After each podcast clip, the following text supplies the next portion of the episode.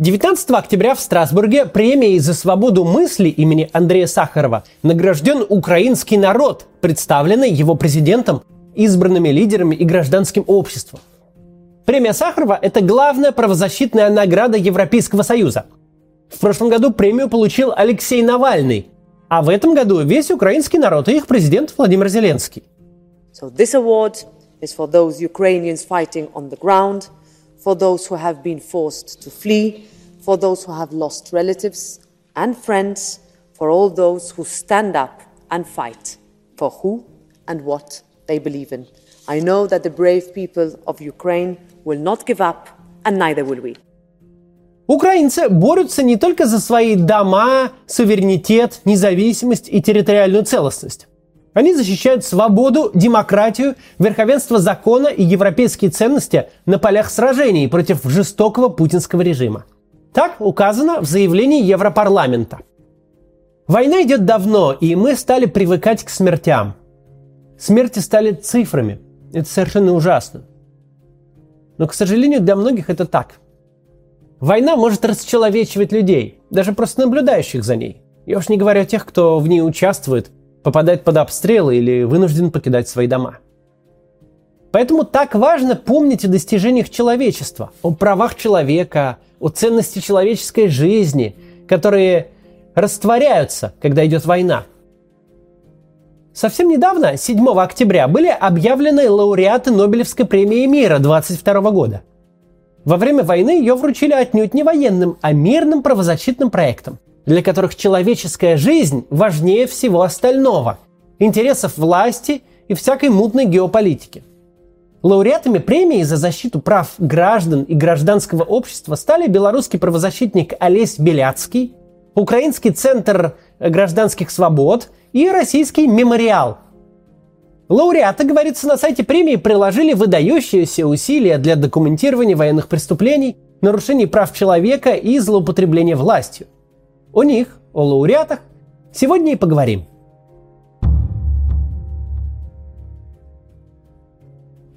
Новость о вручении Нобелевской премии мира Олесь Беляцкий получил, сидя за решеткой. Его путь от аспиранта, изучавшего белорусский фольклор, до правозащитника, политзаключенного и Нобелевского лауреата проходит через всю новейшую историю Беларуси. Распад СССР и последовавшие за ним события Беляцкий встретил музейщиком, причем весьма увлеченным. Национальная культура, язык, традиции, то, что начиналось как научный интерес, переросло в гражданскую позицию. Минский литературный музей в начале 90-х был центром притяжения для творческих, прогрессивных людей, обрастал международными контактами, открывал филиалы за границей. В музее нашли приют редакции независимых газет. В те же годы Олесь Беляцкий был избран муниципальным депутатом в Минске. В конце 90-х Лукашенко начал ощутимо закручивать гайки. Сотрудники музея помогали активистам, пострадавшим от репрессий – а со временем стихийная самоорганизация выросла в полноценное правозащитное движение. Беляцкий оставил музей, и делом его жизни стала организация «Весна-96». Правда, легально она просуществовала всего 7 лет. В 2003 году Центр «Весна» лишили государственной регистрации. Это было первое предупреждение. А в 2011 правозащитник, не внявший предупреждением, получил уже уголовное дело о неуплате налогов – Счета весны были размещены в иностранных банках, поскольку белорусские отказывались от сотрудничества. И получил он и реальный тюремный срок – три года в колонии строгого режима. Вину не признал, а помилования не просил, хотя количество ходатайств своего освобождений от белорусских граждан и авторитетов мирового правозащитного движения исчислялось сотнями. Отсидел от и до. Имея возможность покинуть страну, все-таки остался – за свою деятельность привлекался к ответственности около 20 раз, но по-прежнему отказывался понимать намеки. Президентские выборы в 2020 году вызвали в Беларуси протесты неслыханного масштаба. Правозащитники весны фиксировали задержания, помогали арестованным, документировали преступления режима. Олесь Беляцкий стал членом Координационного совета оппозиции. В июле 2021 года новый арест, уже год в СИЗО. Режим Лукашенко обвиняет правозащитников в контрабанде, финансировании беспорядков. Ну и старая добрая неуплата налогов в придачу. Олесь Беляцкий признан политзаключенным и узником совести. А теперь он еще и Нобелевский лауреат.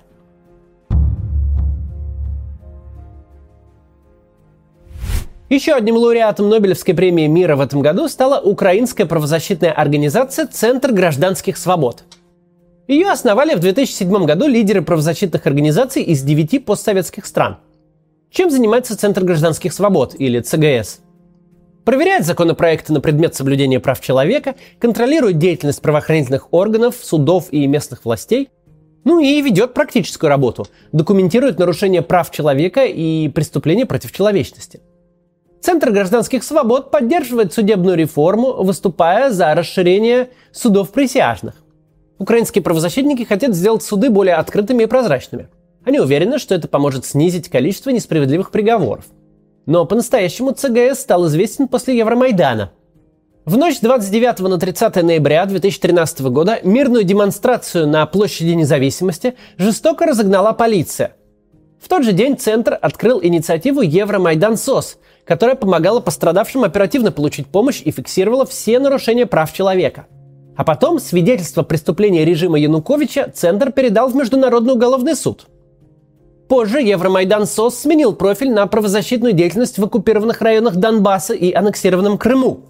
Правозащитники пытались добиться освобождения всех удерживаемых Россией гражданских активистов – Начали они с требования освободить Олега Сенцова, украинского режиссера, которого российские власти задержали в Крыму в 2014 году и вскоре приговорили к 20 годам заключения за якобы организацию диверсионной группы правого сектора. Его удалось вернуть на родину в 2019 году в рамках обмена между Россией и Украиной. Кстати, политзаключенным Сенцова признал и мемориал.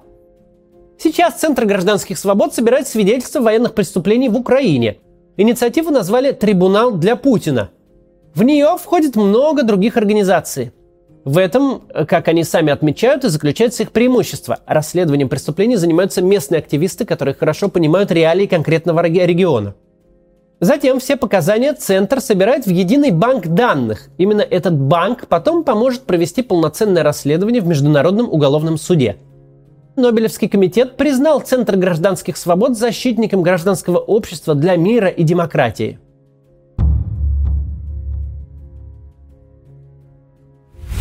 Третий Нобелевский лауреат – российский мемориал.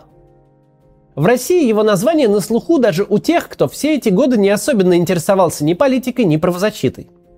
Если уж кто-то и не знал о работе мемориала, то вот о его ликвидации весть пропустить было почти невозможно. Мемориал возник, когда Советская империя трещала по швам. Но все еще держалась. От дискуссионного клуба «Перестройка» отделилось сообщество людей, убежденных в том, что время сталинских репрессий не та страница истории, которую можно перевернуть и забыть, как страшный сон.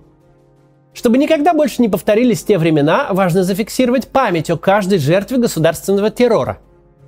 У истоков мемориала стояли Андрей Сахаров, Евгений Евтушенко и Борис Ельцин – Движение, которое начиналось с очень узкого круга, лишь несколько сотен человек, стремительно разрослось по всей стране.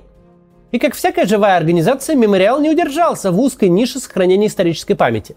Вот идея создания памятника, собственно, мемориала, он прошел путь до правозащиты в самом широком смысле этого слова. Правозащитное отделение мемориала э, придавало огласке внесудебные казни на Кавказе и произвол силовиков – в любой точке э, страны. Сопровождала э, жалобы россиян в ЕСПЧ, вооруженные конфликты на окраинах распадающегося Союза, люди, бегущие от войны, волна терактов. Члены самой деятельной и мощной правозащитной организации помогали пострадавшим, отстаивали права мигрантов, участвовали в судах, а главное, фиксировали при этом новейшую историю. Мемориал никогда не был удобным для власти – но по мере вызревания путинского режима отношения с ним трансформировались от э, прохладно уважительных до открыто враждебных. Почетное звание иностранного агента мемориал получил в числе первых. Затем последовали сфабрикованные уголовные дела в отношении лидеров организации. Тема политических репрессий стала звучать для власти слишком актуально. Инициативу нужно было сперва отжать, а потом потихоньку замести в дальний угол. Почти год назад мемориал ликвидировали по иску Генеральной прокуратуры. Можно сколько угодно пытаться закрыть мемориал, но понятно, что он сохранится. Тем более теперь в статусе Нобелевского лауреата.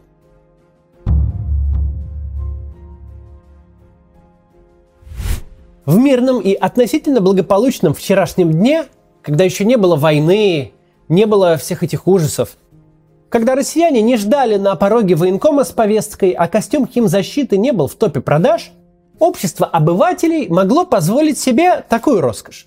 Смотреть на правозащитников с легкой иронией. Вроде и молодцы, но смахивают на городских сумасшедших. Вроде бы да, они правы, не поспоришь, но с чего им больше всех надо-то? Ну да, дурит власть, а где не так?